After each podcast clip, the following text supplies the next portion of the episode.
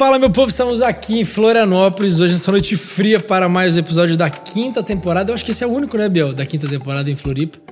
Com ele, pegamos de passagem Marcos Almeida. Obrigado por ter vindo, cara. Obrigado mesmo por ter vindo. Privilégio, cara. Chegar aqui e ser recepcionado por você. Pô, eu, eu, que, eu que agradeço. E eu vou te falar, eu, eu comecei de falar ali, mas eu quis deixar pra falar na câmera. Você tá aqui por um único motivo, velho. Eita, quero saber também. Eu- O Brasil quer saber. Ó, mais perto, senão a gente vai. Senão, senão, senão depois o, o REC ficar bravo comigo no meu técnico, meu técnico de áudio vai reclamar. Vamos lá. É, eu te acho muito bom, velho. Eu te acho muito bom. Eu, eu comecei a ouvir. Eu não lembro quem que postou cara, alguma coisa obrigado. outro dia. Lembro se foi a Lorena. Acho que foi o Túlio do Santos Som. Vi ele Ah, postando alguma coisa. Eu não lembro. Caramba. E aí eu falei, cara, que sonzeira. Um voz e violão, assim, teatro.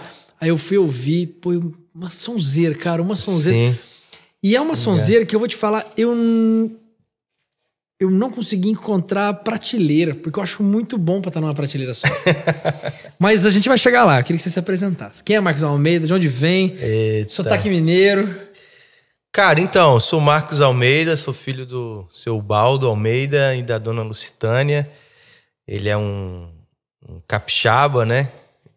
Já falecido, faleceu no final do ano passado, meu querido pai. E a dona Tânia, carinhosamente chamamos ela de Tânia, né? Lucitânia, é uma baiana. Então, os dois se conheceram e logo foram para Belo Horizonte, onde eu nasci. Meu irmão também nasceu lá, o Alex um ano mais velho que eu.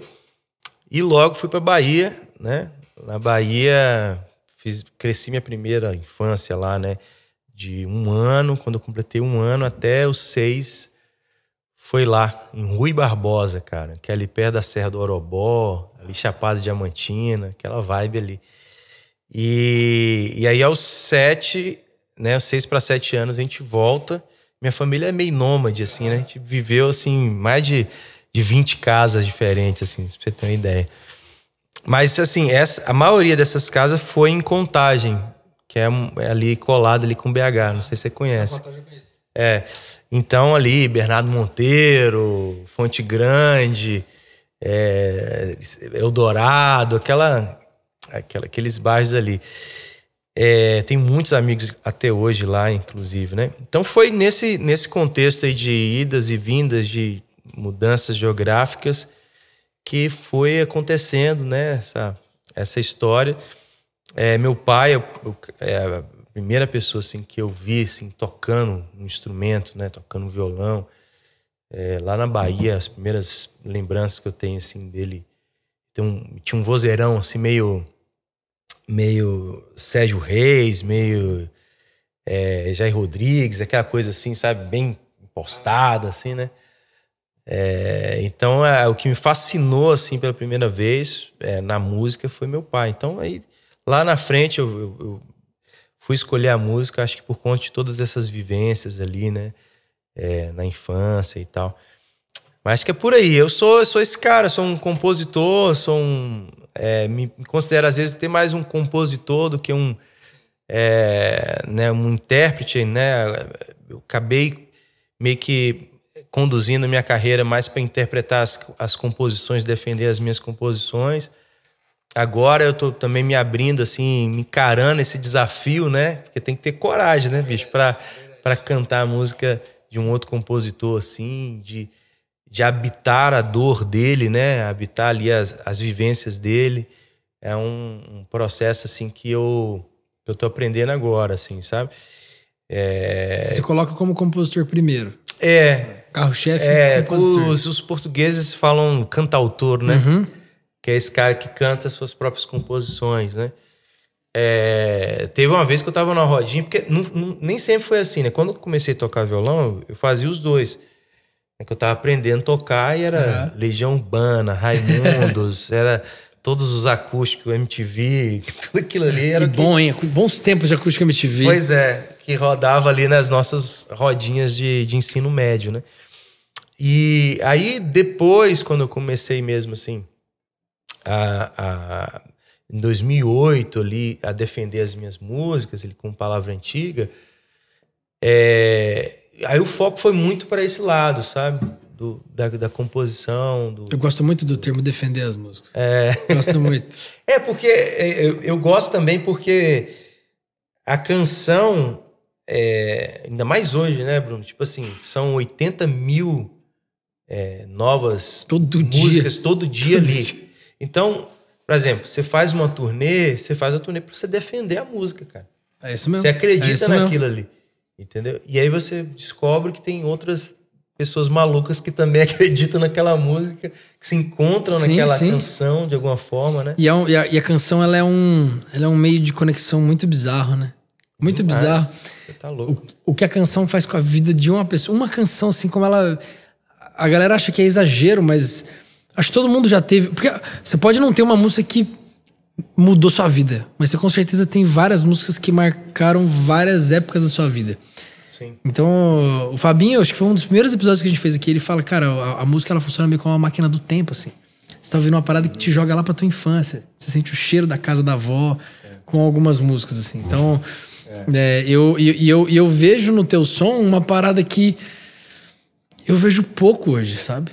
O lance da mensagem mais intensa, assim. Eu, e é o que todo apaixonado por música tenta defender, tenta acreditar. E eu falo muito disso com o Nan, que é um amigo meu que a gente já tem som junto. Como as músicas elas foram perdendo verdade, foram perdendo característica em prol de um formato, de um produto que é pensado antes da composição nascer. Assim. É, e eu vejo o teu som numa outra linha, na contramão, assim. Eu, eu, eu fico até de cara, sem saber o que dizer, porque acho que é, você tá me dando um, um espelho novo, assim, para olhar para o meu, meu repertório, assim, né, para o que eu tô fazendo. É, e eu não sei, eu nem sei comparar isso que eu faço com outras coisas, porque eu acho que esse é o, o, o, meu normal, assim, né? Tipo assim, não é uma coisa pensada, uma assim, tipo, eu Sim. vou fazer assim, porque na verdade é um processo de sofrimento, né? Porque teve uma vez com, com um amigo meu, numa entrevista, me perguntou assim, cara, qual que é sua maior fonte de, de, de inspiração? Aí eu falei, pô, cara, eu não consigo pensar em outra a não ser o sofrimento, assim. A Seu ou dos outros? angústia. O meu, principalmente, sabe? É, como, eu, como eu te falei em relação a defender outras músicas, agora eu tô aprendendo, tipo assim, na altura do, do campeonato, e depois de 15 anos defendendo as minhas músicas, a fazer uma travessia, sabe? De ir lá nesse, nesse espaço sagrado que é a angústia, a angústia do outro, né? Que o outro vive e morar ali, sabe? Tentar entender é, os dramas, né? Eu, esse, esse aprendizado começou, inclusive, no, numa participação, cara, que eu fiz num show do Sideral. Bom pra caralho. É, junto- Bom pra caralho. Muito bom. Contei com ele sábado no DVD do Jota. Eu É, falei não, pra ele, cara, é você animal. moldou minha infância. Muito é animal, bom. animal. Ele e o, e o Flauzino fazem um show em homenagem ao Cazuza. Sim, espetacular. ligado, né? Já vi no Rock in Rio. Tá Então, maluco aquele show. Aí o, o Sideral maluco, falei, velho, vem cantar aqui uma canção, tal, eu tava pensando muito, um trem, um trem para as estrelas, que é uma música que é a única parceria do Cazuza com o Gil, né? Acho que seria muito lindo na sua voz, bicho, eu fui ouvir a música. Tipo, é um, é um, é um sofrimento, cara, que não era meu. Entendeu? Eu olhei assim e falei assim, cara, como é que eu vou cantar essa música, velho? Que é aquela, tem toda aquela acidez, né? Aquela, aquela crítica a uma, uma, uma, uma religiosidade vazia, uma coisa assim, né? O, o, o Cristo de, de braços abertos que não pode salvar ninguém, né? Tem um- tem um momento que fala isso. Eu falei, caraca, meu irmão, como é que eu vou cantar isso? E aí, velho, eu fui meditar, fui pensar e, e eu lembrei de um de um amigo meu que fala, tem essa frase, né? É, sobre sobre é, ouvir o outro, né? É, O processo de escuta é um processo de habitar a dor do outro. Você só ouve o- o- esse, essa- esse ser que está diante de você quando você faz essa travessia e vai morar onde, onde é o sofrer dele. Né? Aí eu falei, cara, eu preciso ir lá. Não é meu esse sofrer, Mas para eu cantar com honestidade, Uhum. eu preciso ir lá e sentir a mesma dor cara. Uma empatia do sofrimento. Velho, na hora que eu peguei a playlist pra ouvir de novo, eu comecei a chorar. E, eu- e assim, fiquei chorando muito, muito tempo. E eu falei assim, velho, que loucura, bicho. E eu comecei a sentir a dor do Cazuza, sacou? Nessa música. Então, é, esse é o, essa é, é o núcleo de sentido do processo criativo meu, assim. Onde que tá a dor? Onde que, onde que apertou no cara Uhum. Sim, ali Sim. que fez ele, cara, eu preciso escrever. A essência primeiro. É, qu- qual que é a essência dessa canção, sabe? Eu acho que o que você está falando em relação a, a algumas a esse repertório que você é, ouve é, do- dos formatinhos e tal, talvez o que motiva o cara não é exatamente uma angústia, mas um desejo, uma ausência, uma uma necessidade, entendeu? É tipo assim, a necessidade de fazer algo que, que vai emplacar, ou Sim. a necessidade de fazer algo que, que, que comercialmente vai encaixar naquela Cumprir um contrato. É, um contrato. Comprei um contrato de 15 músicas por ano. Sacou? Então, tipo. É... E aí você não identifica, cara. Você escuta a rádio e fala assim, velho, é bonitinho. Tipo, Fica raso, né? é, tem ali a, a performance, tem ali a, a afinação, tem ali to, todo, todo o formatinho, mas falta a alma, né? É o que eu chamo de artista Starbucks. Como é que é isso? Que a embalagem dele é espetacular, a loja é boa, o marketing é excelente. A canequinha do Starbucks não tem mais bonita do que ela. Você chega na loja assim, ó, tudo perfeito, a estética tá linda, você tem vontade de consumir o Starbucks. Na hora que você chega, pega pra, pega pra tomar o café, jura mesmo? Preferia a caneca. Eu prefiro a caneca do que o café. Mas é isso, é um cara que ele tá muito na forma e pouco na essência. Não vou falar que é a regra hoje, mas talvez é, esse perfil prevaleça dentro das 80 mil músicas que saem por dia. É, porque eu, eu senti que com o tempo, aquilo que tem muita verdade, muito coração, muita essência, foi perdendo um pouco de espaço para isso.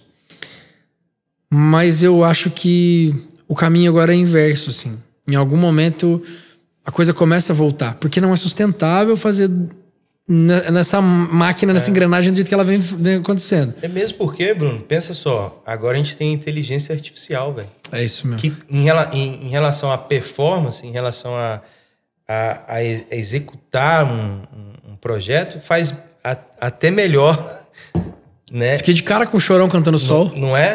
Então, tipo assim, você não precisa mais disso. Eu acho que numa, numa era de cultura artificial que a gente vai viver agora, né? De inteligência artificial, é, eu acho que buscar esse, essa essência do humano, né?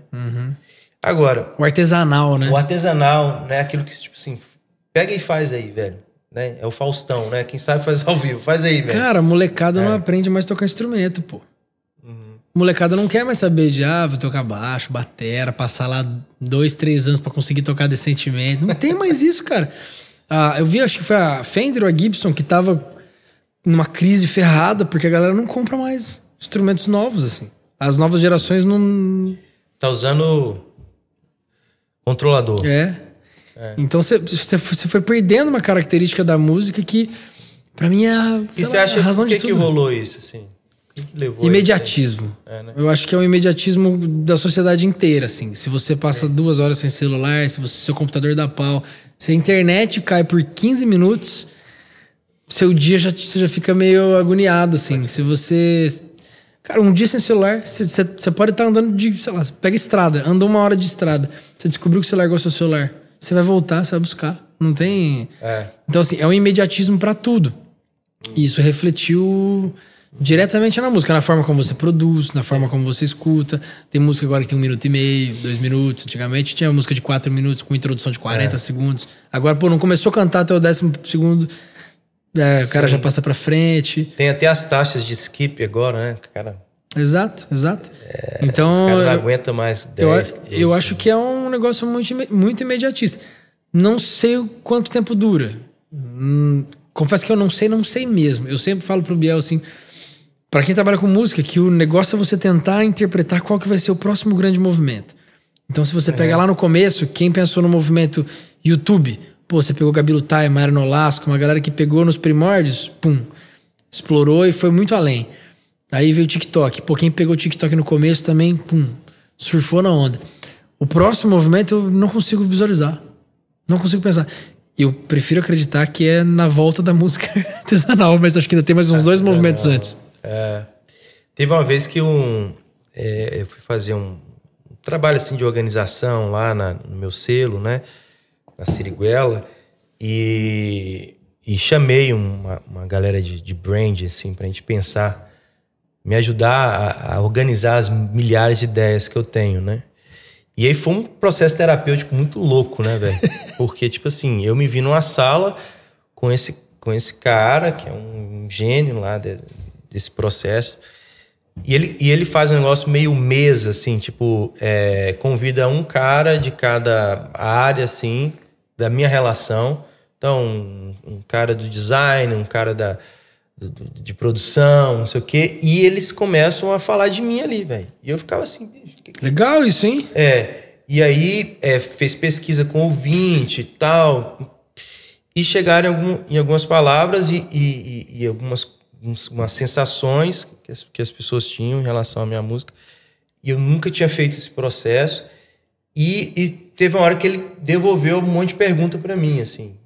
E ele, e ele é, me perguntou sobre os meus heróis, né?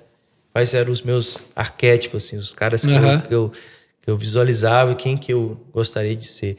Eu lembrei disso porque, é, quando você falou de artesanal, uma das imagens que eu, que eu consegui depois de ouvi-los e tal, e meditar no que estava falando e fazer uma alta análise, que eu me imaginava como um, um artista artesão, sabe? Uhum. Porque eu acho que a palavra artista ela foi subtraída durante esses últimos anos, é muito por conta da cultura de celebridade, tá ligado? Sim. Então, tipo assim, é, nem sempre o artista vai ser célebre e nem sempre a celebridade é uma artista. Concordo muito. Entendeu?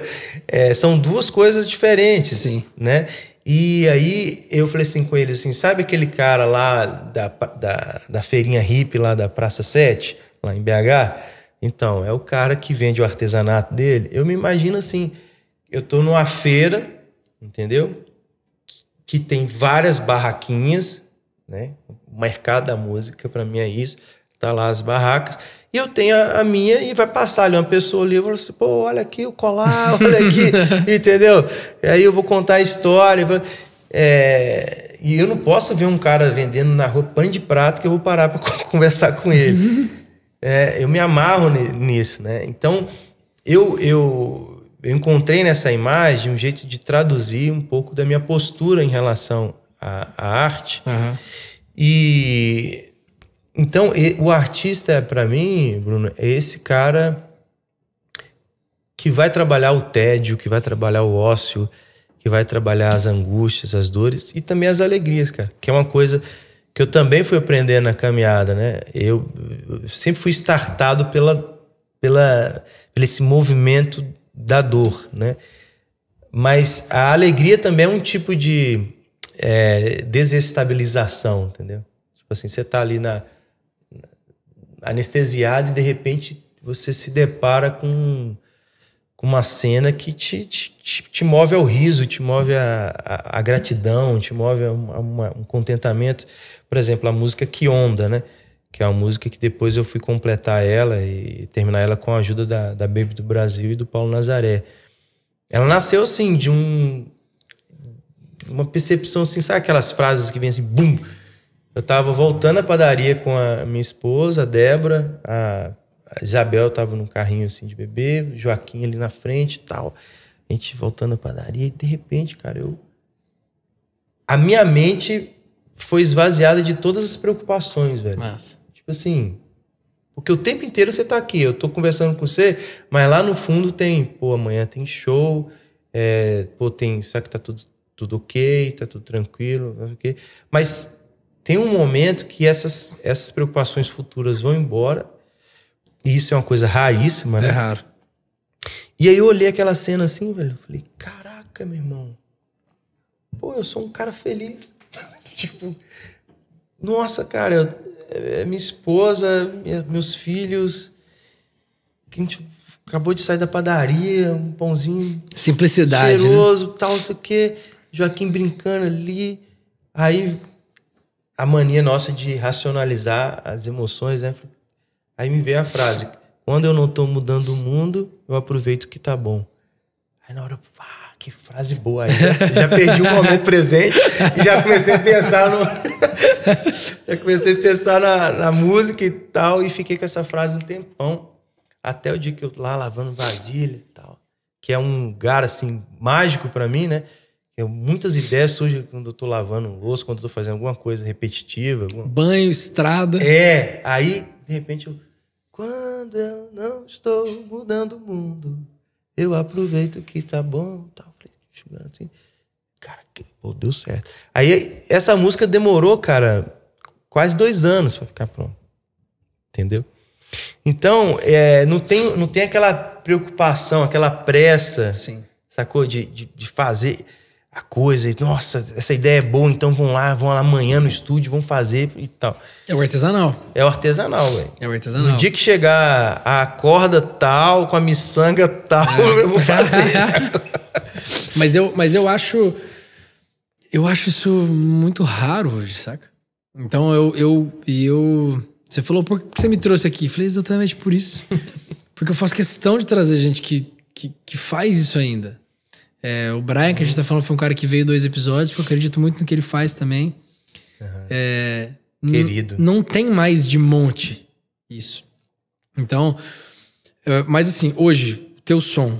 Na verdade, antes, antes eu tenho uma, uma pergunta do que você estava falando sobre defender uhum. emoções dos outros, assim, é, histórias dos outros, angústias uhum. dos outros.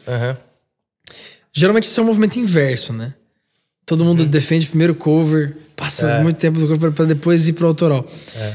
Você, tem feito esse movimento de trabalhar coisas dos outros agora ou, ou dividindo? Você está fazendo só pro show de regravações? Eu estou fazendo isso agora intencionalmente, assim, porque é, eu acredito que é, eu me sinto assim muito honrado, né, com, com a sua fala a respeito da minha canção, mas eu acredito que não é um, eu, não é uma coisa isolada. Eu me sinto parte de uma tradição brasileira, assim. Sim. Que na verdade não é como na década de 70 ali, o Caetano sugeriu de uma linha evolutiva, né? Eu, eu acho interessante essa teoria dele, estética, mas eu acho que ela já não consegue dar conta das muitas linhas que se cruzaram, sim, sim. inclusive por conta do trabalho deles na Tropicália, quando se misturou muita coisa, né?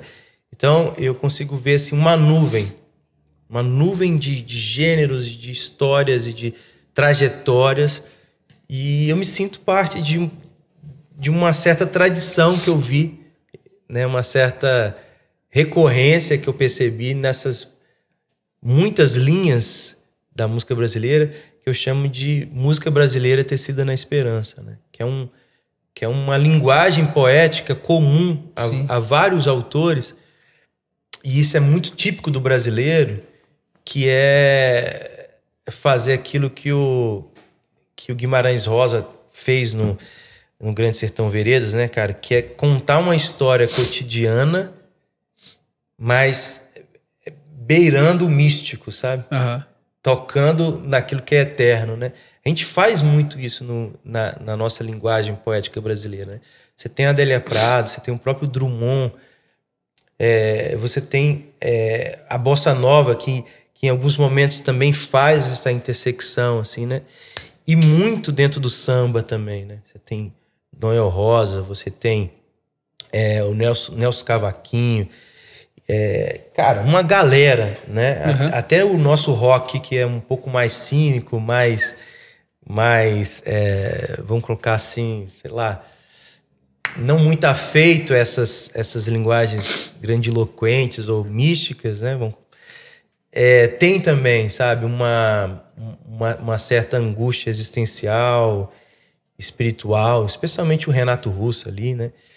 Então, eu fui identificando nessas, esses pontos em comum, assim, com minha, minha própria trajetória e de outros artistas da minha geração, e, e, selecionei, junto com outros amigos e os próprios ouvintes ali que me seguem, um, um, uma pá de músicas, cara A gente tá chegando mais de 300 canções desse repertório que a gente resolveu Legal. chamar de música brasileira tecida na esperança, né?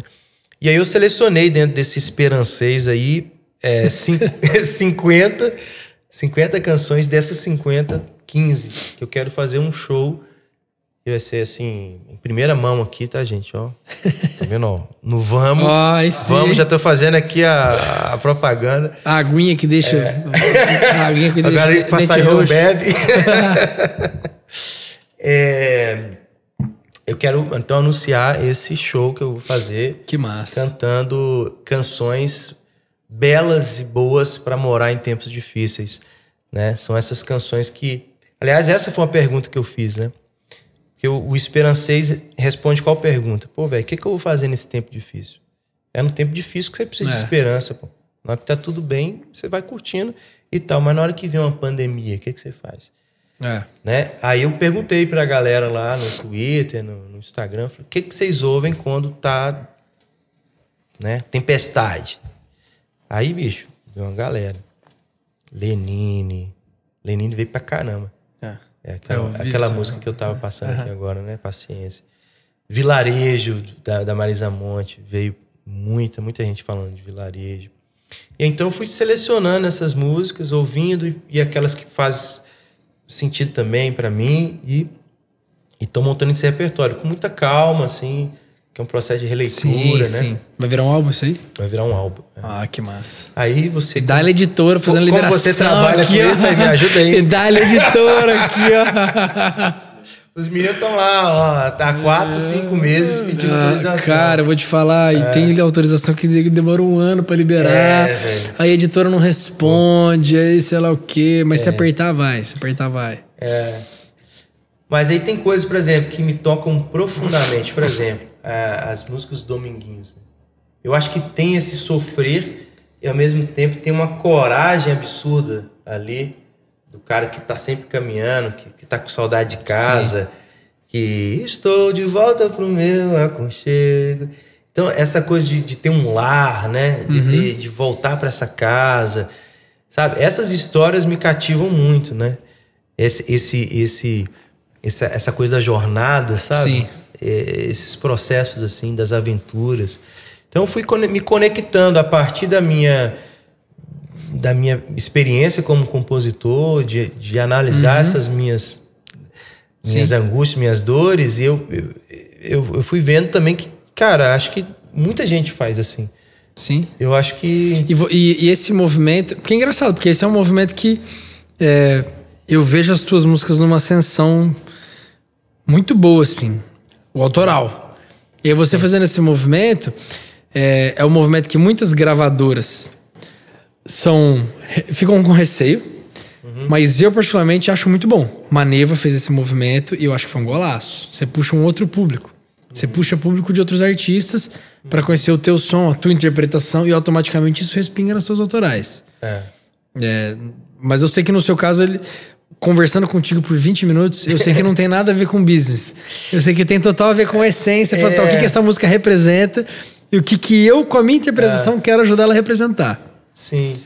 Ah, eu acho que essas duas entidades aí, né, cara, esses, esses dois campos, eles sempre vão estar se tocando, sabe, Bruno? Tem um cara que eu conheci lá em Tulsa, em Oklahoma, tipo assim, do nada, eu cheguei lá em Tulsa, tem uns banners todo tamanho assim do Dylan Center. Falei, velho, como assim Dylan Center? O Bob Dylan não nasceu aqui, que tem a ver um, museu do Bob Dylan uhum. aqui em Oklahoma.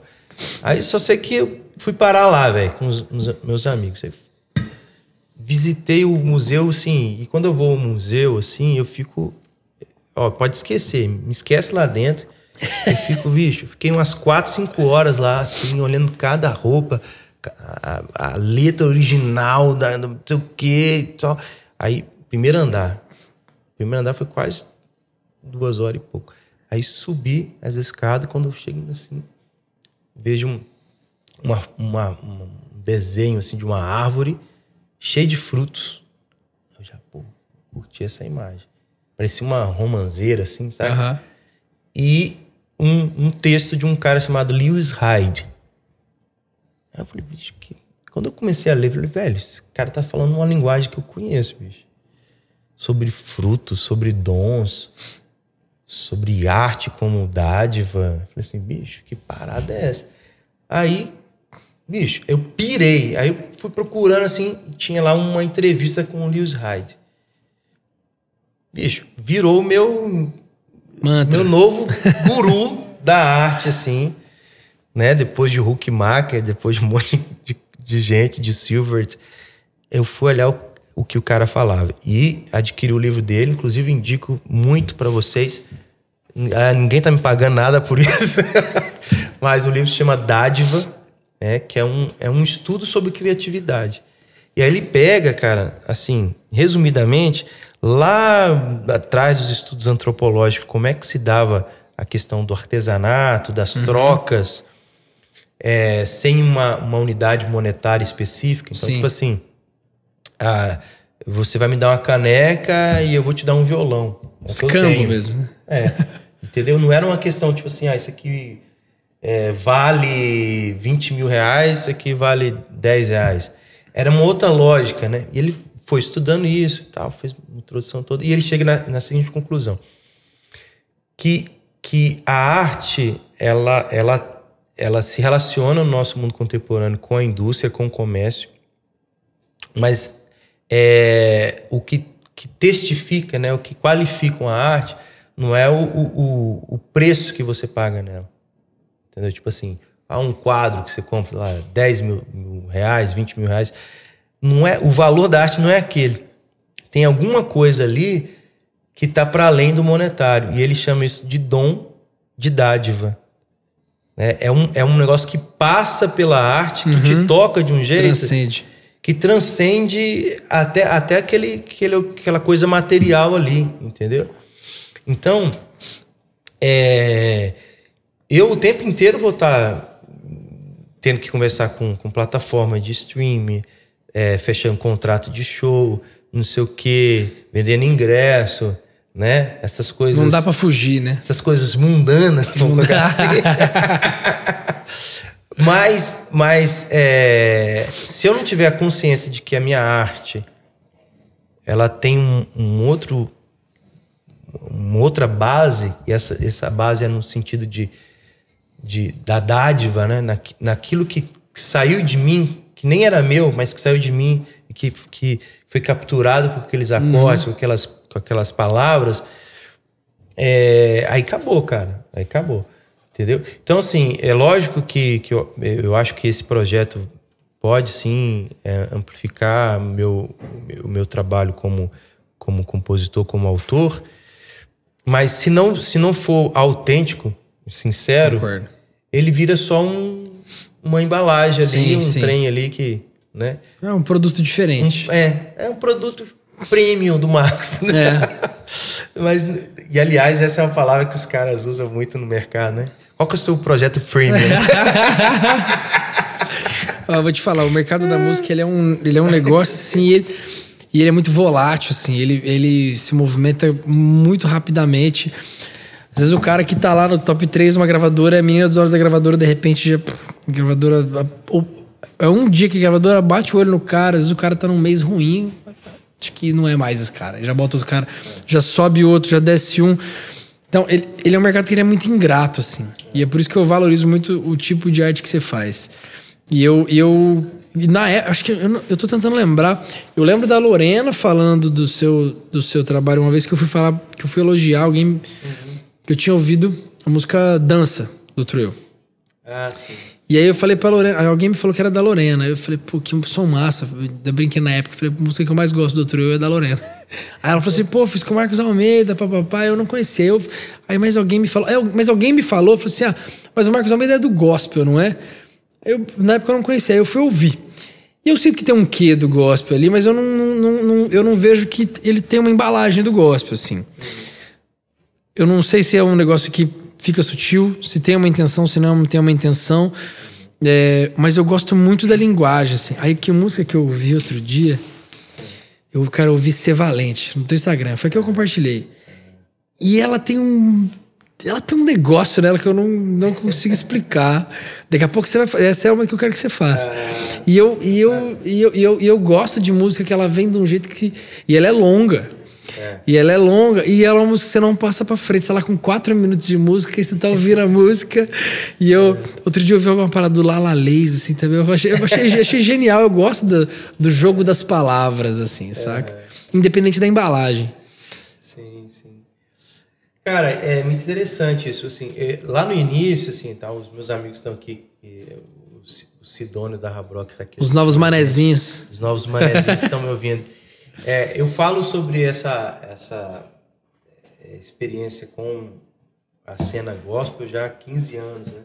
Porque é, se confundiu muito, assim, a, essa cena cultural, que também virou uma parte da indústria uhum. da música no Brasil, com a, a experiência religiosa, né? Com a experiência espiritual de um seguidor de Jesus, né? É, e, e, acaba que a, a, é, o gospel até virou sinônimo de, de, de crente ou, de, ou de, de, quem vai à igreja ou de quem frequenta a igreja. Mas não necessariamente tem uma relação, porque nem toda igreja, nem toda comunidade de fé, ela, ela tá ali tocando as músicas que, que a galera conhece, que está nas playlists gospel, né? Tem uma uma vivência muito específica cada comunidade. Uhum. Né? Às vezes é, é, tem os seus próprios compositores, ou às vezes é um inário diferente. Então, é, mas entendendo que é uma coisa muito maior né, do que é, um artista que sai lá de Belo Horizonte e tal, eu, eu fui aprendendo a me relacionar com essa cena, sabe? E com todo o cuidado para não ofender ah, os próprios artistas, amigos e irmãos meus que estão dentro dessa cena e se uhum. identificam muito bem e, e, e, e, eu fui também me libertando dessas dessas sabe, dessas questões assim tipo pô ah, é, é, não, é, não é não sei o que e tal então, quando eu ouço você falando, eu falei, velho, então deu muito certo. Porque, tipo assim, eu nunca me preocupei com isso, o que, que uhum. vai ser, qual prateleira uhum. que é. Uhum. Aí tem um cara, um Bruno lá em Santa Catarina, é. que ouviu a música e, e impactou e tal, fez sentido para ele. É. Então, velho. Para mim, assim, ó, é uma. Eu acho que a gente tem uma leitura muito parecida disso. Porque é, eu, eu tive essa informação antes de consumir o produto. Uhum. Porque a minha primeira, meu primeiro contato foi com dança do truco. Né? Que foi uma, uma composição, beleza, é. não tem nada a ver com gospel. Nada a ver, né? E aí eu. A primeira informação que eu tive foi essa. Mas aí eu ouvindo, eu falei, cara, isso aqui para mim assim. Flerta. Uhum. É, com, com um estilo gospel, assim, mas para mim transcende muito. Uhum. Eu, pô, eu, eu, criança, eu ouvi muito Oficina G3, né, Rosas de Saron e tudo mais. Que beleza, gosto, mas para mim transcende muito, assim. Vai. Uhum não, não é só a galera da igreja que escuta, é, é mensagem. É mensagem, independente do, de religião, independente de localização, independente de qualquer coisa. Você tá ouvindo pela musicalidade e pela mensagem. É. Então, assim, eu ouvindo, eu não, eu não, eu não consigo colocar nesse, é. nesse rótulo, nessa embalagem. Para mim é uma música que, tem, que é muito carregada de sentimento, assim. É. E eu vejo isso pelo, pelos vídeos que você coloca no Instagram, pelo teu DVD, não sei se é um DVD, pelo, pelo é. material audiovisual é. que você fez ali com, com voz e violão, assim. Uhum. E ele traz muita coisa por trás do voz e violão. Sim. E, e eu vi poucas pessoas fazendo. O Brian faz isso bem, o Thiago York fez isso por muito tempo, agora tá rodando é. com banda. Uhum. É, mas para mim é um negócio que vai muito além de uma, de uma embalagem, assim. É, cara, eu fico feliz. Então quer dizer que tá dando certo, né? Mas é, eu, eu lembro quando a gente fechou um contrato com a Som Livre, né? A Palavra Antiga, foi, foi na época que eu decidi parar de, de tentar responder essa pergunta, né? É que talvez o Palavra Antiga ele já, já, ele já tem uma. Ele, uma, tem, ele já traz ele uma. Ele tem porque, é, por mais que, que eu tentei né, ali é, traduzir com a nossa linguagem, aquilo que eu entendi de ser uma banda de rock brasileira, que a gente sempre se denominou assim, é, as, as sociabilidades né, que a gente carregava, então, tipo assim, todo mundo veio da igreja, uhum. é, todo mundo tocava com a Heloísa Rosa, é, os, a, a, gente circulava muito nos eventos da igreja, é, e a gente, óbvio, né, ia ali fazendo os nossos eventos independentes, né? Inventei um negócio chamado House Show, que levava os, os ouvintes lá, na época do Orkut, na casa de um, de um amigo, não sei o quê. Aí marcava tudo no Orkut, cara. E chegava lá na porta, o cara comprava o ingresso, entrava e, curtia o nosso show lá. A gente foi criando assim, até no, depois do meu sabático, quando eu voltei para carreira solo, é, eu falei assim, velho, eu vou ter que tocar só em teatro, pra galera entender que realmente eu, eu sou um cristão que faz arte. Entendeu? Eu não sou um artista divulgando uma mensagem religiosa, panfletando, Entendi. como se fosse um publicitário fazendo jingle, entendeu? Eu, eu sou um artista que tem essa vivência, a minha raiz é essa. Muito minha experiência legal, espiritual é essa, entendeu? Muito legal. É, e aí eu fui pro teatro. Então, quando eu fui pro teatro, a galera começou a entender mais, assim, que, que era uma experiência com a música, com a arte. Sim. Lógico que tem. Tem a mensagem. Tem a mensagem e, e deve ter, cara, porque. Sim é, é isso que a gente está falando desde o início, né? É, é, o, é, o, é o tratamento dos, do, desses de sabores, dessas angústias, desses, dessas desavenças, né? Dos dramas da vida. Sim. Como que você lida com isso que vai transpirar ali na sua, na sua música, né? Então, Bruno, aí beleza. Veio e tal eu nunca, nunca, nunca, nunca, desde que, que, que, existe o Spotify, nunca tinha entrado numa playlist gospel na vida. Nunca. É, entrei lá na Divina MPB, Amanhecer na Estrada, não sei o que e tal. Aí, cara, no final do, da pandemia me veio no coração assim, cara, tô com vontade de gravar uma música da Ana Paula Valadão. Que tem uma pessoa mais gospel que ela no Brasil, eu não sei, entendeu? E, que é uma canção, assim, do, do meu quarto, assim, sabe? Do momento de oração, assim.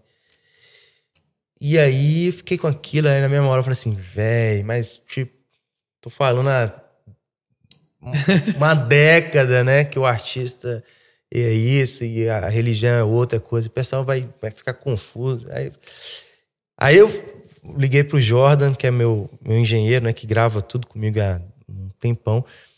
Eu falei assim, velho, tô com vontade de gravar uma música, eu tô chegando aí, eu só tenho quatro horas para gravar isso.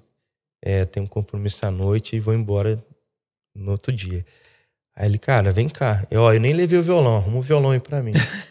aí chegou lá, cara, e eu falei assim, eu quero, eu quero fazer uma gravação assim, sentado. Ele disse, pô, mas você vai cantar sentado? Eu falei, ah, eu quero gravar sentado e tocando violão a Vera, assim. Foi one take, assim, velho. Tipo. Eu ia falar isso agora. É. Exatamente essa expressão. É. Aí. É, e é uma música que é uma oração, cara. Né? E, e beleza. Pô, aí vou fazer a capa. Aí a capa a gente pegou e, e, e traduziu isso com uma, uma metalinguagem, né? A gente trouxe ali um menino morador de rua, que tá com um rodinho na mão, com uma garrafa pet assim. E isso foi muito transformador, né? Porque é, eu curto essa, essa coisa, sabe? De, de, de, criar os paradoxos, criar os enigmas, uhum. né? Então, tipo assim, é uma oração. É, eu pedindo ajuda para Deus ou é ou é essa, essa esse menino de rua que tá pedindo ajuda para mim, né? E aí eu fiquei satisfeito com esse arranjo, com essa com essa, essa embalagem e falei assim, cara, acho que eu tô à vontade para lançar essa música, porque também é aquilo que acontece na minha vida Sim. real, é, é o que eu escuto, é aquilo que, que no momento devocional, assim, que eu gosto de fazer. E aí foi, cara, e foi a, a música que me levou para as primeiras playlists de música gospel, né? Então tem lá acústico gospel e, e tem uma outra que eu esqueci o nome agora, mas que. É, e essa música viralizou. A Ana Paula gostou muito.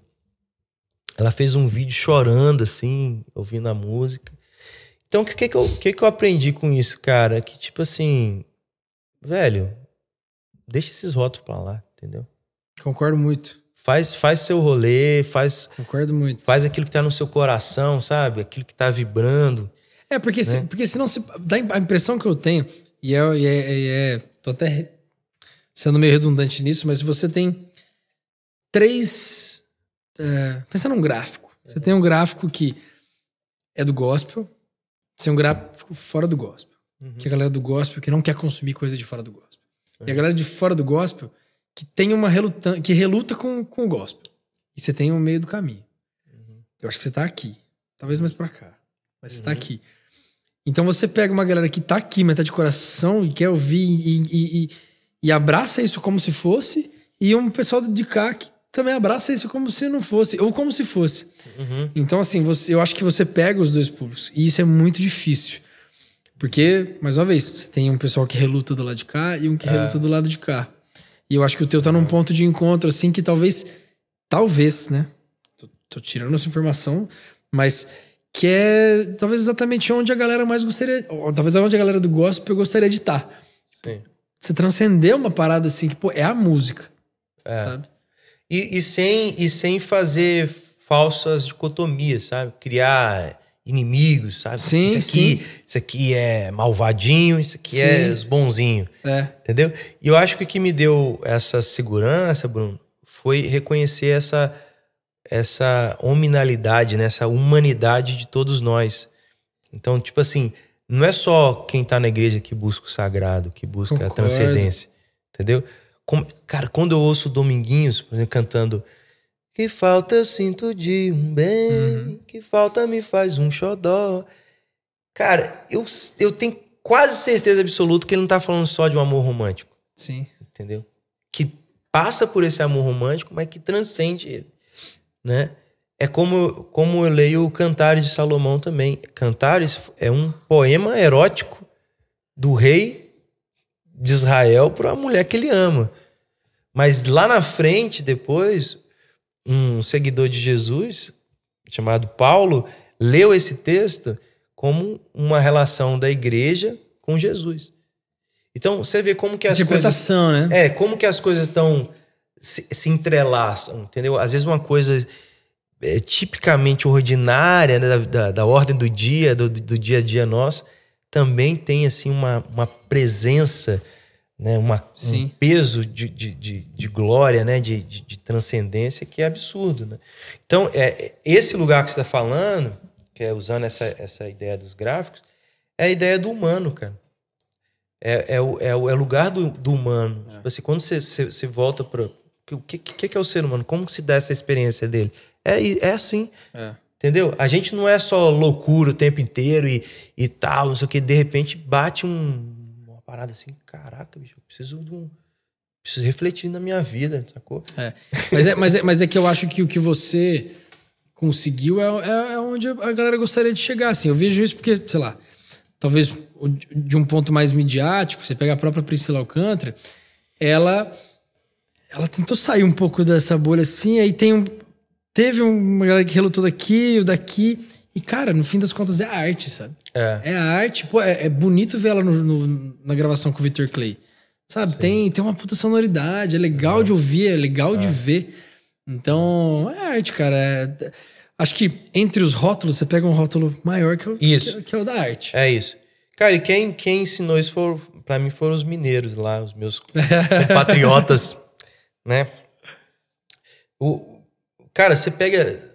Gente, faz, faz esse exercício. Pega assim, lê três páginas do Grande Sertão Veredas, que você vai entender tudo. Entendeu? Você vai, você vai sacar, tipo, o que, o que, que a gente quer fazer. Sacou? É, é, é falar de um vaqueiro que, que vai contar as histórias do cara que mata, não sei o quê.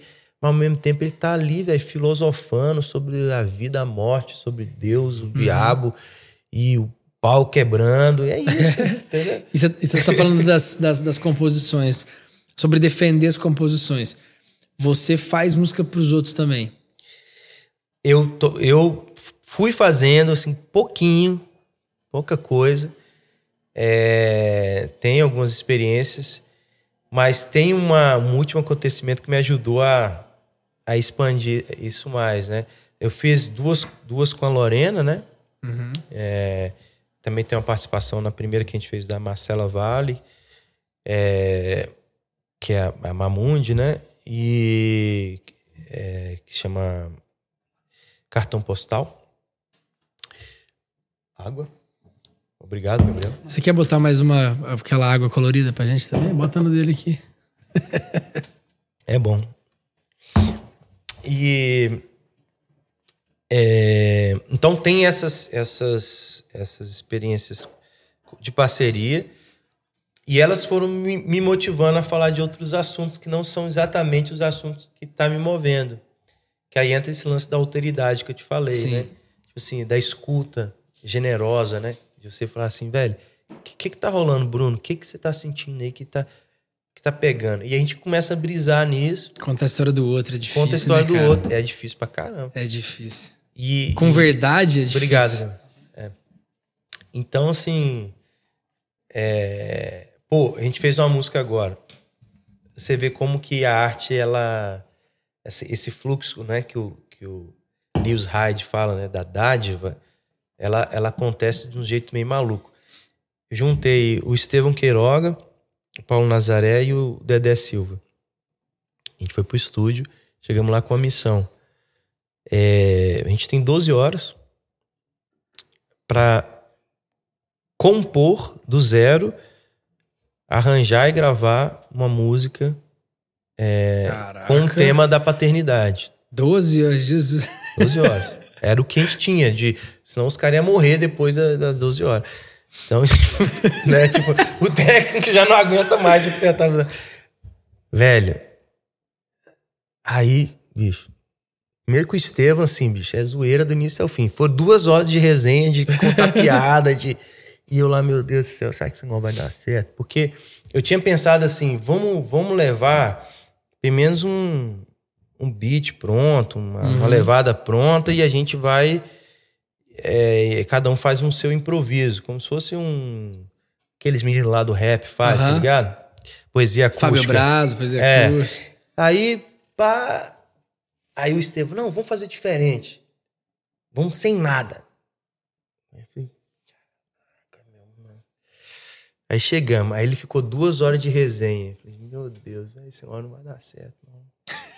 Aí, cara, Mineiro. é, aí, bicho, aí o Renan, né, nosso técnico lá em São Paulo, lá montou as coisas, colocou as cadeirinhas lá, o piano aqui do lado, não sei o que, os microfones, e gravando tudo. Na primeira conversa até. Na hora que ele. A gente sentou ali dentro do, do estúdio, a mágica começou a acontecer, cara. Impressionante, velho. Aí veio uma ideia no violão, aí, pô, não, não teve aquele consenso de todo mundo, aí veio uma segunda ideia, e dessa segunda ideia foi embora. Ó, em duas horas a música estava pronta. O, o- o mais demorado foi gravação, né? Que também, considerando o nosso tempo de zoeira, foi, foi ter rápido. Então gravou bateria, o Dedê gravou bateria, gravou o baixo e a gente gravou o vocal. E essa música simplesmente quebrou o mito que eu tinha, assim. Tipo assim, pô, a música tem também que, que demorar nove meses, igual gravidez, e no nono, nono Sim, mês sim. nasce. Construção a longo prazo. É, depende, cara. Entendeu? Então, tipo assim, essa coisa de compor pro outro é, rola também. Entendeu? Eu Já fez som que camp? rola. Além desse. Já fiz, já fiz. E É, funciona pra você? funciona, É. funciona. Eu tô doido pra fazer, eu tô ensaiando, eu- mas eu, eu, eu, É. eu dou umas corridas no som camp, porque eu me sinto muito. Eu gosto de escrever sozinho, mas, mas é aquela velha história, né? Você não. Pode falar que você Ah, não, não, mas, gosta. mas não- você pode chamar pessoas que você curte, cara, amigos, É. assim, que eu acho que funciona melhor, assim. Porque eu acho que deve ser ruim quando você não tem conexão com a pessoa. né? É que é, composição é uma parada que é muito, é muito lá de dentro, assim, né? E acho que as, as pessoas. As pessoas, eu. Às vezes você tem uma parada que é muito sua, uma verdade muito sua, que às vezes você se sente meio despido de tudo ali pra, pra, pra abrir. Ou de parecer raso, ou de parecer bobo. Eu acho que a gente se julga muito antes de abrir isso pros outros. E eu ainda É. não consegui perder isso, sabia? Ah, cara. mas É muito vamos- doido. Vamos, eu- vamos fazer uma aqui lá, como é que chama lá? No Rosa? É é? Praia do Rosa. Praia do Rosa. Aí eu, Já aí, aí eu o animo. Sean Camp Aí eu. Você sabe que eu- no próximo álbum a gente estava organizando de fazer exatamente isso, fazer um som camp lá, pegar uma casa, uma semana. Aí pode me convidar que eu ficar- vou. Eu animo, eu animo, eu animo. Cara, faço questão, eu gosto, gosto muito do teu som. Muito Oh, de verdade. cara, e eu comecei a consumir e assim, cara, eu, eu ouço de tudo. Tudo mesmo. Porque eu tô aberto às coisas que eu vejo muita verdade, mas eu também tô muito aberto às coisas que têm um formato que me agradam, às vezes tem um pouco menos de verdade, mas que a embalagem do produto é legal. Eu gosto do Starbucks também. Sim. Então, assim, de vez em quando Você tá com pressa ali de no vez em quando é aeroporto, legal ir lá. De vez em quando é legal ir lá no Starbucks. Porque dali às vezes tem umas coisas legais, assim. É, tem um chai latte lá que é bom pra é. E eu gosto de consumir coisas diferentes, assim. É, e eu. Isso, isso é muito engraçado. Minha playlist, ela, sei lá, ela sai do Atitude 67 pro Marcos Almeida. aí vai para um Lagum. Aí vai, assim, vai de tudo um pouco. E eu tenho ouvido muito mineiro. Muito mineiro. Sei lá por quê. Desde Lagum, da parte que a gente fez episódio com eles também. Sim, Lorena, gosto muito. Lorena é cliente aqui do escritório também. Lorena é uma figura, cara. Tá grávida agora. Acho que quando Sim. lançar episódio não vai estar não vai tá mais grávida. Lindona. Já vai estar. Tá... Shakira tá lá comendo tudo. É. e, não, porque assim, eu perguntei das composições, porque você pegar, às vezes, você escrever um negócio que tá muito dentro da tua verdade. Eu sei que você tenta escrever dentro da verdade do outro na, quando você vai escrever pro outro. Uhum. Mas às vezes você faz um negócio que você fala, putz, aqui é o Smith veio aqui, né? Uhum. E aí ela, ela falou assim: Ah, eu escrevo muito pros outros hoje em dia e tal. Ela falou: faço muita coisa pro sertanejo. Ela falou assim: eu fiz uma música pro Luan Santana que se eu pudesse ele não gravava.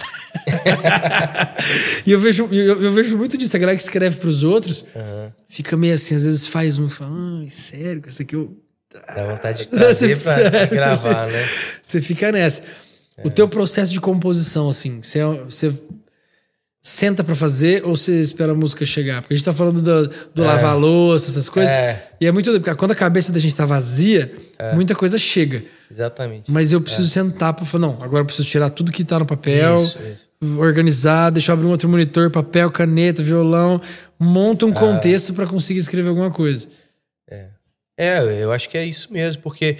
É, quando, quando me perguntavam qual era a minha maior influência musical e eu dizia que era o silêncio, às vezes parecia meio oh, prazer. Tipo, pô, esse cara, o que esse cara fumou, né? Que esse cara tá usando o silêncio. Mas é porque se você não tiver esse lugar de, de ócio, de, de, de absoluta é, é, concentração, assim, para ouvir o seu próprio som, você vai fazer só cópia de coisas que já existem, Sim. né? Então, é... E, e, a música é uma coisa tão interior que até o Beethoven, quando já estava com a audição super prejudicada, praticamente surdo, ele continuou compondo. Porque a música não está aqui fora, a música está aqui dentro. Sim. Então o processo de composição é, é meio que um processo de, de, escuta interior mesmo, assim, de como diz a, a Pétria Chaves, né, naquele livro dela que acabou, lançou recentemente, que é Escuta o Teu Silêncio, né? Acho que o, o o, o, compositor, o músico, é o grande desafio dele é encontrar o silêncio. Que o silêncio é meio que a manjedora do som, né? Ele, ela que vai que vai ali acolher a música, né? Sim. né? E enfim, e aí, cara, eu, eu tento buscar isso, só que depois que você casa, tem filhos, é, encontrar esse silêncio é, é, um, é um combinado. São dois desafios, É né? um combinado familiar. Então, tipo assim. É, aí o que, que a gente fez? A família foi crescendo, né? Então, tipo, lá em casa somos cinco hoje, né? Então são três filhos, né? E aí, cara, eu, eu, eu, eu, eu tive que achar uma sala para mim, entendeu? Eu aluguei uma sala lá em Vitória, é um lugar muito gostoso, no centro de Vitória. E aí eu tô organizando as minhas coisas, meus livros, meu, fazendo o meu, meu Templo das criações. É, um templo ali, sabe? Um portal ali que eu atravesso uhum. e, e viro a chave. Lá eu não pago conta, lá eu não tenho, legal, não legal. tenho Importante. questões é, burocráticas para resolver. Eu entrei ali, eu tô nesse espaço ali do, da criação, né? E, e, é muito louco, cara, quando você reserva esse lugar, porque a, a coisa acontece, sabe? Sim. Você pega o violão, vai embora. É, é, e agora eu tô compondo para um novo disco, né? Enquanto eu tô fazendo também esse trabalho de releitura, junto com um produtor lá de, de Vitória, que é o Wanderson Lopes, inclusive mando um abraço para ele aí. Vandinho, um gênio assim do jazz, assim, um cara maravilhoso, professor lá da, da universidade. E um irmão querido, assim, que tá ali junto comigo, fazendo esse processo de releitura, né? Do, do Belas Canções para Morar uhum. em Tempos Difíceis. E, mas eu tô escrevendo um novo álbum, né? Que, que, tem também esse universo náutico ali que eu tô descobrindo agora, né? Da, do mar, da, do, dos barcos e tal. É, porque eu acho que o grande desafio da composição, não sei se, se rola isso, isso para você, é, é, é as, as, figuras, sabe? As imagens. Então, eu gosto muito de trabalhar com imagens, com, com descrever uma, uhum. uma situação, assim, uma paisagem, uma, um objeto, e aquilo ali se torna uma metáfora para uma outra coisa, né? Então, é como que eu, eu acho que o processo de composição, para mim, na altura do campeonato que eu estou agora, é, depois de, de, escrever mais de, de 50 canções, é tipo assim, como que eu desaprendo a língua que eu, que eu aprendi para aprender uma nova língua, entendeu? Para para me desafiar uma nova língua, sabe? Então, esse, esse lugar do, do, do silêncio é muito importante para mim. E a tua escrita, ela tá num lugar diferente, assim do que eu vejo uhum. da média. Na forma mesmo de se comunicar. Às vezes uma palavra que ela.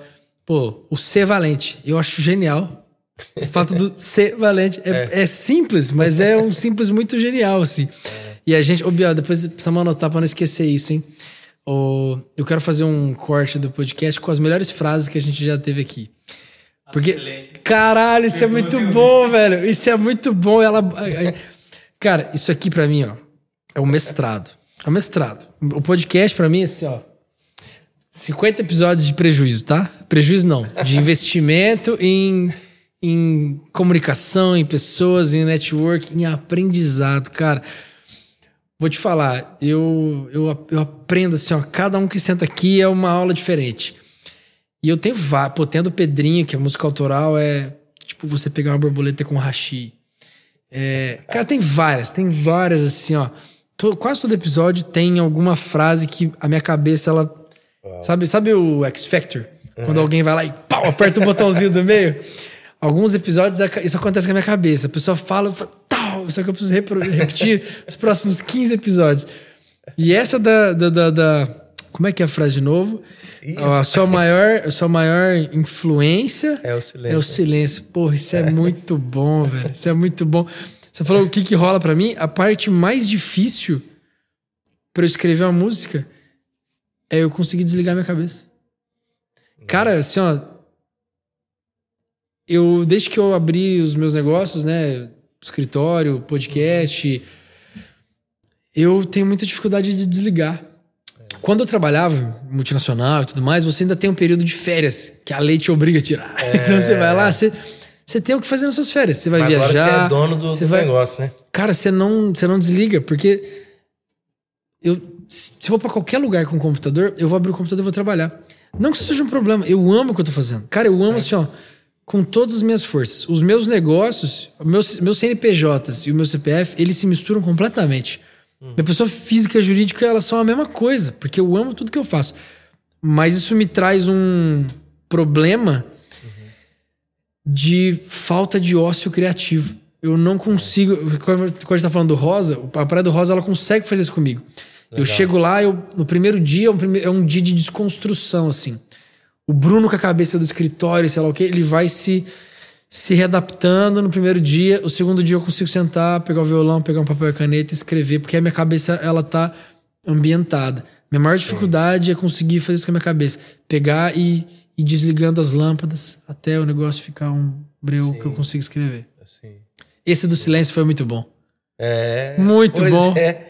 Cara, ser valente, inclusive, você falou dela, ela é, ela é, ela é fruto, né? Ser valente é fruto desse meu reencontro com o silêncio.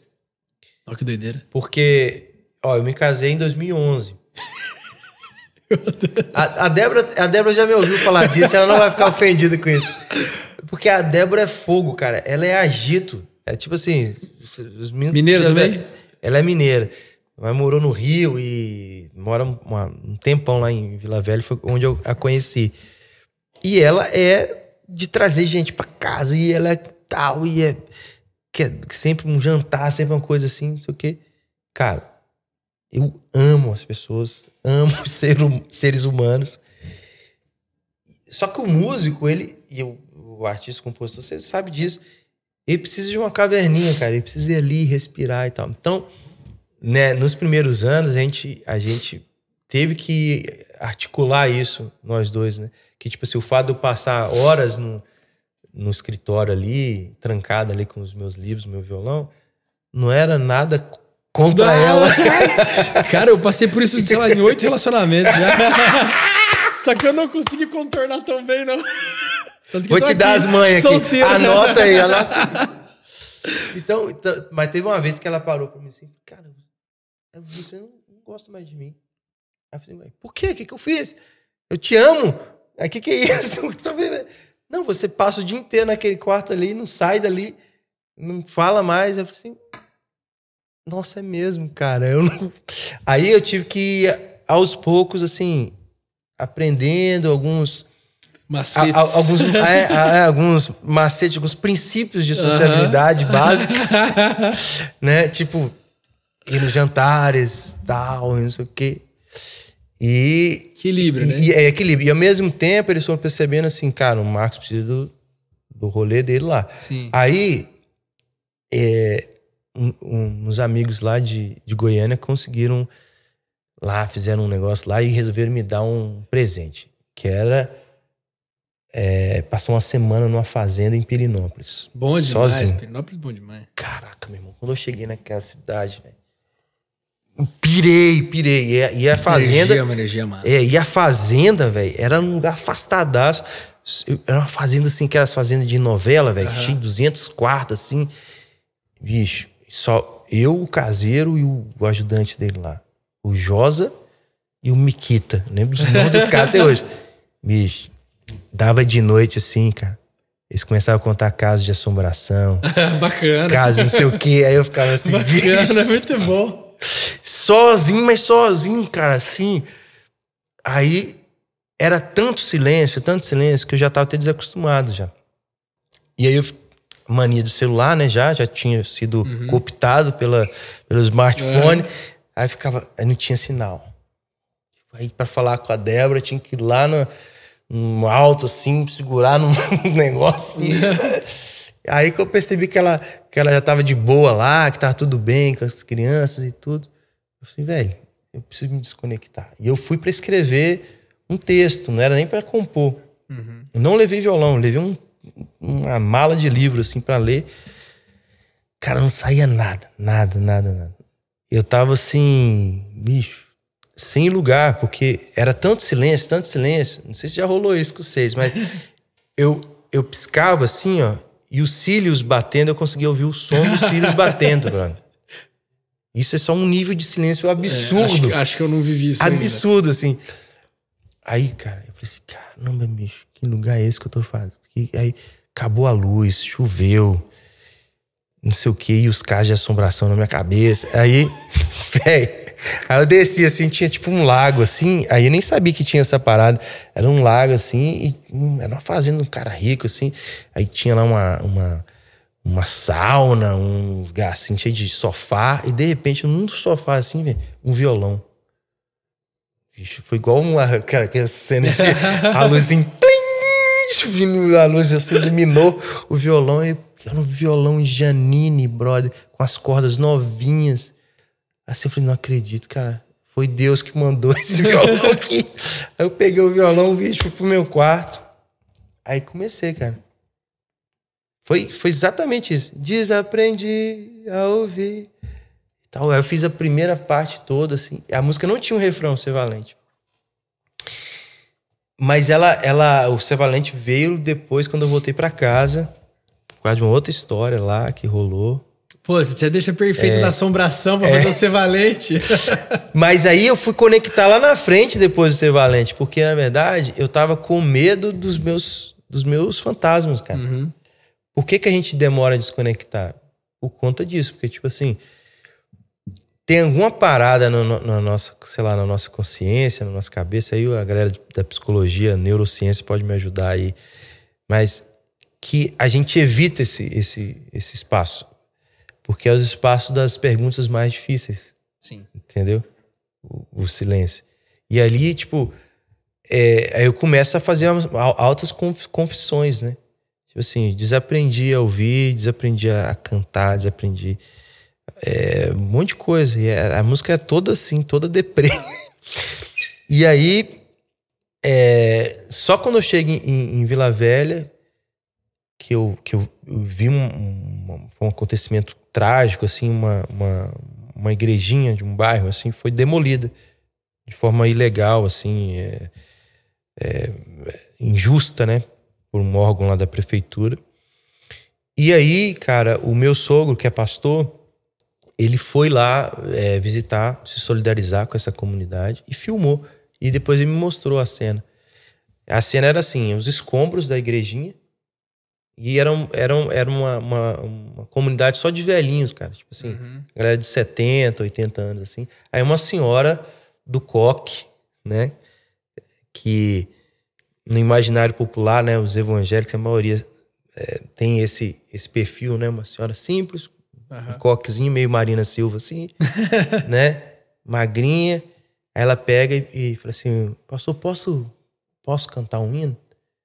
Aí ela pega, abre um inário assim e começa a cantar: Ser valente, pelejando por Jesus, ser valente. Cara, na hora que eu vi aquela cena, eu tô aqui lidando com os meus medos, os meus dramas, minha falta de coragem. A música é sobre isso. Quando eu vi aquilo, eu falei, bicho, olha a coragem desse, a resiliência desses, desses anciãos aqui, dessa senhora aqui, velho. E, e aquela frase que também foi inédita para mim, eu, não, eu, nunca tinha escutado ser valente. Essa expressão. E, e na hora, o compositor consegue perceber na hora uhum. quando é uma parada assim. né? Eu falei, cara, isso aqui é muito poderoso, velho. E eu fiquei com aquilo, falei, meu Deus do céu, cara. Aí fui, fui para casa. Cheguei em casa, milagre. Não tinha ninguém em casa. Tava silêncio, vazio. Bicho, eu peguei o violão e comecei. E de repente eu fui parar naquele Mi maior, velho. Eu não sei o que aconteceu, porque não tá no campo harmônico. Uhum. Entendeu? Eu fui, fui parando lá e de repente eu tô cantando, berrando. Você é valente. Aí eu falei, caraca, meu irmão, deu certo esse negócio. Que me veio a, a, a memória, aquela cena da senhora, e de repente falei, cara, é exatamente isso que essa música precisava. Ela precisava desse refrão, ela precisava dessa. E, e se tornou de fato é, a música que inaugura a minha, minha fase solo, é né, cara? É. Oh, ah, esse som é muito bom, cara. Esse som é muito bom. Eu, eu, eu, eu ouvi ela. Já, ela é muito forte. Tem um tempo que eu tô ouvindo ela e de mensagem, de tudo. Mas, cara, você falando da, da, desse equilíbrio do relacionamento com o isolamento. Sim. Porque. É oito mesmo? Já casou oito vezes? Não, não. Casa, casar nenhuma. Calma lá, dá uma madeira aqui. Mas eu. Não, eu, não assim, Você, como bom advogado, não eu, vai mexer com negócio. eu, eu, eu brinco, assim, sei lá, eu acho que eu tive uns oito namoros e a música conseguiu estragar todos, assim. Mas a música que eu brinco, assim, pô, na época de show, viagem, não sei o que lá. É. Mas esse É uma missão, né, Bruno? Se não tiver é. isso bem arranjado com os dois. É. Então, por exemplo, é, é possível é, é ter uma. uma sem, sem querer te cortar, mas uhum. só porque me, me, me é, veio à cabeça, por exemplo, a, o Gil e a Flora, né?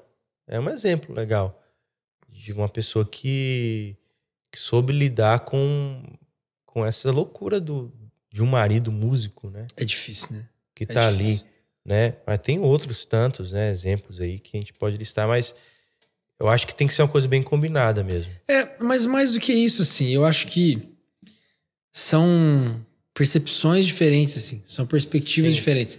Se você para pra ver, sei lá, eu tive relacionamentos que terminaram porque, sei lá, excesso de show cara vai lá e, pô, como assim? Você tá fazendo 20 shows por mês? Aí. Aí tem gente aí que. merece mesmo. Aí merece.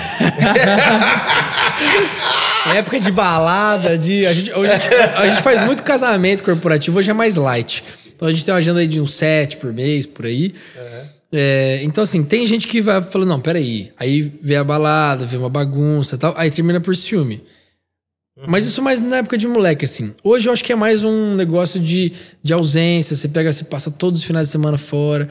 No meu caso, não é, tipo, tem a segunda, que é o domingo do músico. Não, a segunda eu tô aqui. Tá aqui então, assim, é segunda a sexta você tem um, aí final de semana você tem outro. Aí quando você tem uma pseudo folga, pá, podcast. Aí não sei o que lá. Aí você começa assim. Vou falar com o Marcos Almeida. Aí você começa, a tá aí, se, você começa a se enrolar.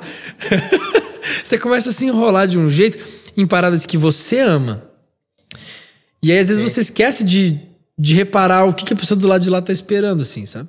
É, e é super factível. O meu último relacionamento terminou, eu nem sei exatamente por que que terminou, mas por.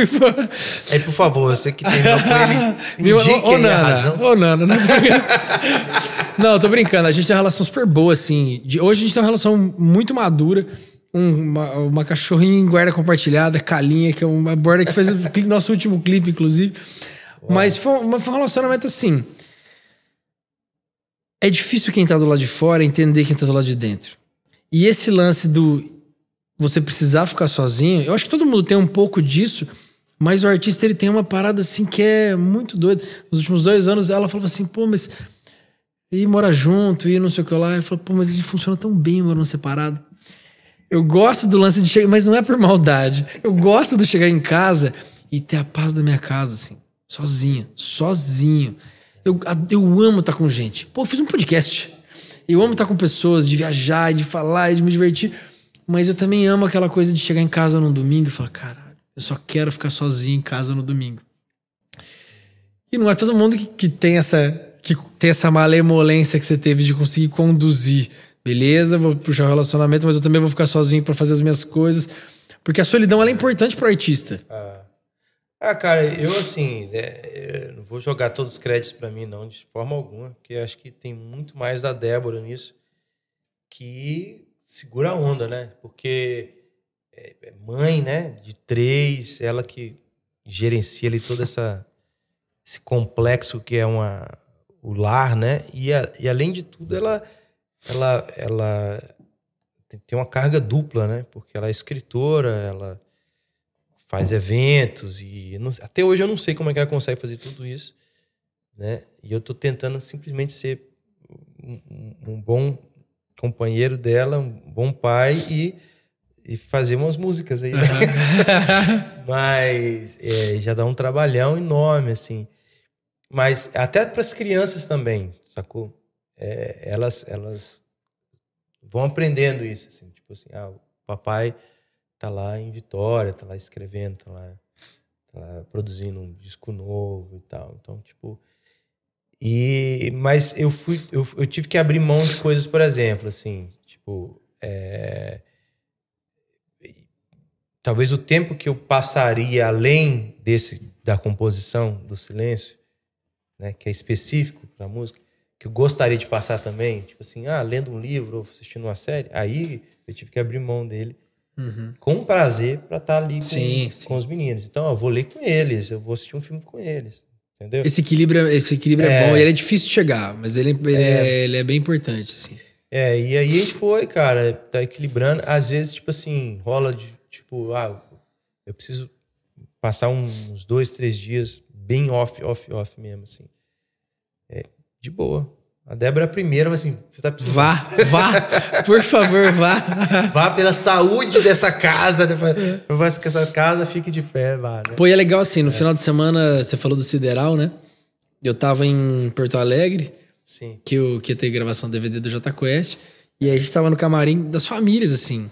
E é muito legal no show, uma banda com 25 anos de estrada, as esposas lá cantando de coração e festejando e ajudando a galera a organizar as coisas. Não, você vem aqui, vamos fazer tal coisa, vamos pro after. Isso. A família junto, saca? É, isso soma muito pro artista. E você vê que o cara, ele tá, ele tá completo. Ele tá fazendo o show da vida dele, com a família perto, com os amigos perto. É, o Flauzinho ainda falou no show, falou assim, pô, essa música aqui, meu irmão, Sideral e tudo mais. Cara, que engraçado você falar do Sideral. Eu não tinha conhecido ele pessoalmente ainda. Sim. É um irmão querido, cara. Eu amo o Sideral. Tô doido pra trazer ele aqui. É um cara, assim, coração maravilhoso, assim. É, ele foi um dos primeiros caras também a, a, a- reconhecer uma coisa, assim, bonita e especial naquilo que eu, que eu tava fazendo lá em BH, né? legal. Tipo, numa entrevista que ele deu pro Estado de Minas, que ele foi citar os, os principais álbuns da vida dele, assim, ele colocou um, um álbum lá do Palavra Antiga, né? Que Legal. Espera é Caminhar. Então, é um cara que, que, que falava essas coisas sem a gente se conhecer E aí ele, ele foi, cara, ele foi num evento que eu toquei, era um evento assim, velho, que sem estrutura nenhuma, assim, um evento, bicho, era o último evento que eu que tinha que ir, sabe? Assim, um músico criterioso igual ele é, né?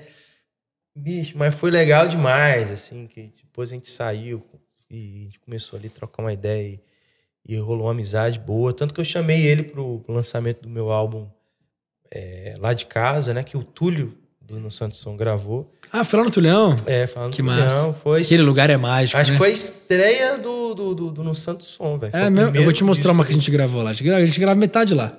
Ah, que sensacional. Ali, ali é, Tulhão, ele tem um... É, não, ali Conseguiu construir um lugar é mágico. incrível. E aí ele tocou, fez uma participação lá. A Baby do Brasil também foi. Legal. Então é um cara muito especial que também tem uma família gigante, né? Tipo, tem sei lá quantos filhos. Cara, eu vou te falar, ele é bizarro tocando, cara. É. Ele é bizarro tocando. É, e eu sinto que ele, há muitos anos, ele desencanou do mainstream, assim. Ele falou, eu vou tocar o que eu gosto. E Cara, é o- muito o Tropical bom. Blues, pra mim, é um. Eu falo com ele, velho, eu amo isso que você tá fazendo, cara. Desde o É bom. primeiro. É, é, Vê-los ao vivo também, aquela banda deles. é, é, Não, cara, esse projeto deles com Cazuza, de, de Cazuza, é Sim, sim. espetacular. Uma so- E ele é blu- bluseiro, toca muito, é. canta muito. E a voz dos dois, né, cara? Sim. Flauzino e Sideral, olha a voz, a voz super alinhada. Mas eu também gostava do trabalho mainstream dele. Gostava aquele, acho que era os, os Dias, uns Dias, um álbum que ele lançou há muito tempo, assim, que tinha Fugindo de Mim, Sim. é, que era um negócio mais malhação na época, assim, mais, mais rádio. E eu achava muito bom, mas você vê ele fazendo a sonzeira dele de blues, assim, é. Tem um é DNA do blues ali, né? Bom, muito Aquele- bom. Ele tem cara de bluseiro, É. pô. Você olha O pra ele. do blues. Você olha pra ele, ele tem cara de. Cara, e foi muito bizarro porque a gente chegou lá e a gente se conheceu numa numa galera ali nos camarins. Aí, ah, muito bizarro. Aí chegou num momento que eu tava no banheiro de um camarim sozinho, assim. E aí tinha, tipo, só mais lugar pra mais um. Aí ele no banheiro do. A gente mijando um do lado do outro. Aí eu falei, cara, eu não consegui te falar isso, mas você moldou muito a minha infância. Eu sou muito fã banheiro. Cada um, cada um mijando de um lado, assim, ele. Bicho! Aí ele é assim, pô, ele tá cobrindo, pô, obrigado. Eu falei, não, cara, eu só sou fã mesmo. Depois ninguém deu, deu o toque. Cara, foi o único, foi o único momento. Não, não, não, não. Cotovelinho aqui, ó. Foi, cara, foi o único momento da noite inteira que eu. Ficamos eu e ele. Falei, cara, desculpa gente tá no banheiro, mas eu sempre fui muito fã. Cara, o ataque de fã, ele surge sem você esperar. É, o negócio assim. Padre domina. Marcelo Rossi que eu digo. Pô, foi- Não, pro bem também, né? Ô, coitado, perdoa ele, viu, padre? Dá a benção aí. Mas, ó, eu, eu tive um ataque de fã só na minha vida, assim, aqueles. Desculpa, essa foi, foi involuntária. Per... Perdoa, eu não saí disso. Tá suei. Pô, e o do padre foi, foi sério mesmo. Foi ataque sério? mesmo. Então... Você foi logo na imagem mais. Meu Deus do céu. Ai, comecei a suar valendo agora aqui. Não, mas o, o meu ataque de fã foi com o Carlos Nejar, né? Que é o pai do Fabrício Carpinejar. Talvez a, a- a galera conheça mais, mas o Nejar, membro da Academia Brasileira de Letras, é um cara também desse mundo Grande Sertão Vereza que eu falei, Aham. né? Que é um poeta, um artista da palavra, assim, um cara cabuloso. Talvez um, o maior poeta vivo hoje, assim, né? No Brasil, é, da geração dele. E é, eu encontrei um livro dele chamado História da Literatura Brasileira, brother, que pra mim virou, assim, uma bíblia, assim, um negócio muito profundo, assim, um negócio cabuloso. Aí eu comecei a devorar tudo, Carlos Nejar. Um dia eu tava no aeroporto, lá de Vitória, que é seis horas da manhã, que você não é ninguém, né? Assim, você tá pra lá. de- Aí, velho, eu olhei assim, vi um senhor, um, um blazerzinho assim. com a- com a- eu percebi assim, que a mão dele tava cheia de tinta. Tinta de, de parecer de caneta, um, um moleskine assim. Mas nem olhei assim pro rosto, nem vi quem era, achei interessante. alguém com moleskine num, num- esperando o avião, escrevendo. Aí chamou o voo.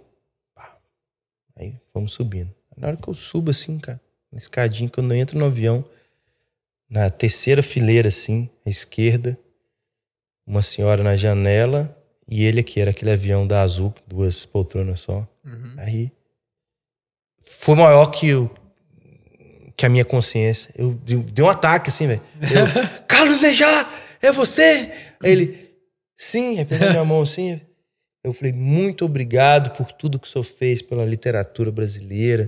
Muito obrigado. e tal. Aí ele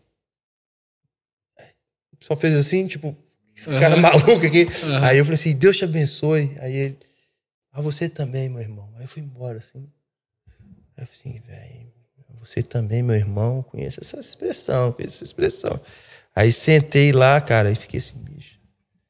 Aí, na hora, me veio uma culpa. Porque toda vez que alguém chega assim, perto de mim, quando eu tô com a Débora ou com as crianças, e não fala nada com a Débora nem com as crianças, eu fico assim, pô, mas não foi tão gentil, né? Sim. Eu sei que a pessoa Sim, né, admira e tal, gosta, mas pô, podia ter pelo menos, né, cumprimentado. aqui.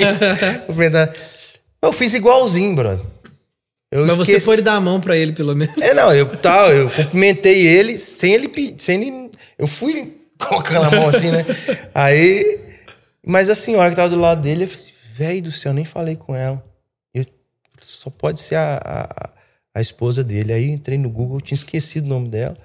Que ele, ele, ele dedica todos os livros pra ela. Aí lá eu descobri, Elza. Assim. Aí quando a gente desceu, aí eu fui lá de novo. Aí eu falei, ao invés de atacar o velho, eu fui atacar ela, né? Aí eu falei assim, Dona Elza. Aí ela olhou assim. E ela, brava, assim, ai meu Deus do céu, quem é você, menino? aí eu fui, me apresentei, e aí, cara, a gente se tornou amigo, resumindo muita história. A gente trocou é, contato ali, ele pediu uma foto que eu tirei com ele, mandei a foto. E aí ele respondeu o e-mail. Legal. E aí falou assim: Marcos, eu gostaria muito de conversar. É possível? Eu falei: não acredito.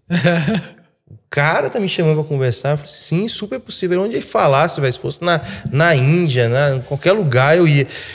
Aí eu falei assim: sim, por favor, pode mandar o endereço. É, seria um prazer conversar com o senhor e tal.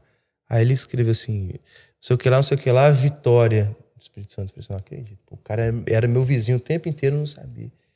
Aí fui lá, a gente ficou três horas direto conversando Olha que legal. E rolou uma conexão assim muito louca. Então, às vezes pode rolar isso, né? Um fã, igual você é do Sideral. sim.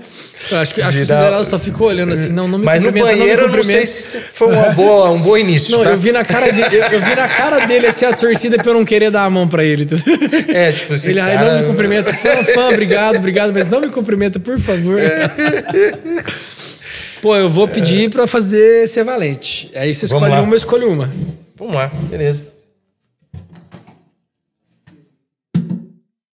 Violinho está passado aí? Bier. O Biel tá virado hoje. Esse menino trabalhou, hein? Podcast? O Biel trabalha comigo no escritório também. Eu não vou falar muito aqui, senão justiça trabalhista vai vir pra cima de mim facilmente. Mas eu pago separadinho, hein? Aí, é mesmo. Separadinho. Depois você fala, hein, meu. Ele que disse. Qualquer coisa sobe o andar aqui e reclama na trabalhista.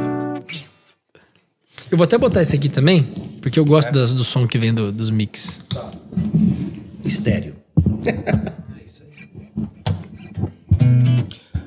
um, dois, três e.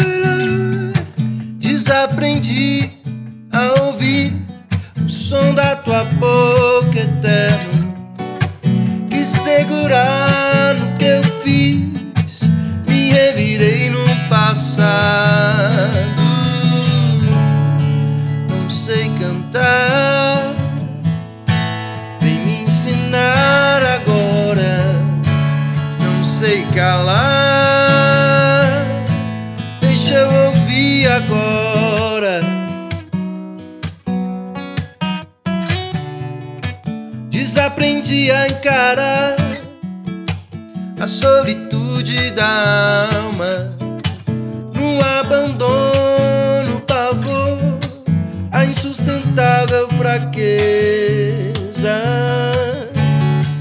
Não sei ficar,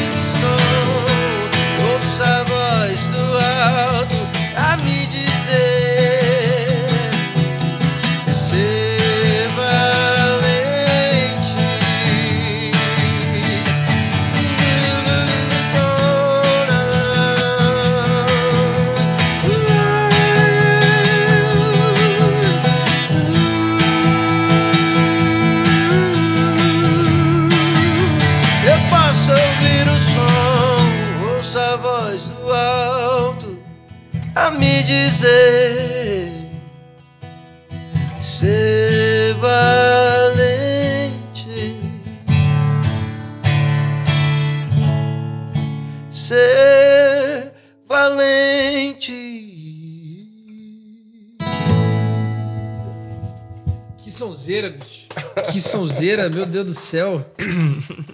É, essa aí, essa aí captou, né? Não precisava, não precisava nem do microfone aqui. Por que eu fui bater esse microfone ali? ah, cara, eu sou suspeito. Agora eu vou deixar você escolher uma. Ah, seria, se- aí você me disse que quer fazer uma autoral, você quer fazer uma desse novo projeto cover, ou uma cover que não tá no projeto, uma das 35 que você descartou. Mas o Caramba. autoral também vai bem. Pois é. Ah, então. Acho que eu- quando que sai esse programa? Ah, acho que final de julho, começo de agosto. É, eu acho que é mais agosto. Final de julho, começo de agosto. Tô precisando de umas férias de lançamento. Entendi. então a gente lançou O que, um que eu faço, meus amigos? Autoral sempre. Eu, eu sou desse time também. É. Ah, Uma menos explosiva, talvez? Uma- Cara, tem uma que. eh, Eu não sei porque eu lembrei agora de um, de um diretor da, da Livre que ele gostava muito dessa música que eu vou fazer. Lembrando dele aqui.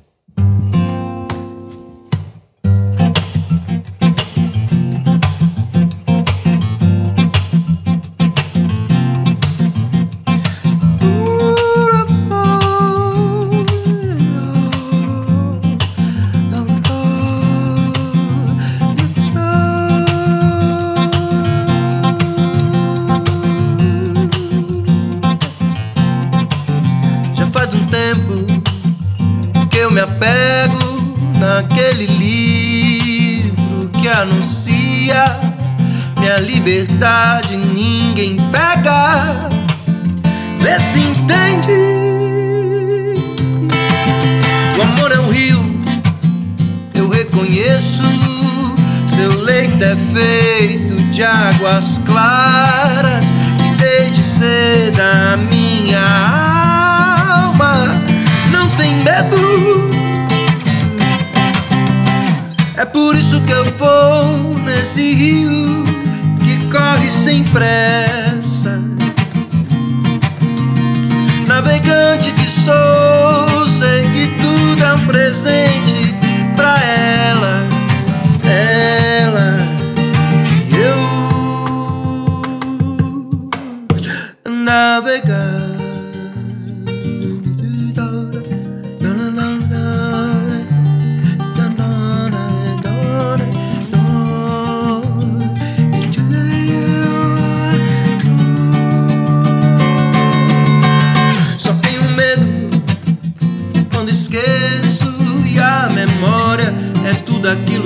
Falta. Que o dia todo é transparência pra essa graça. E é por isso que eu vou. É por isso que eu vou. É por isso que eu vou.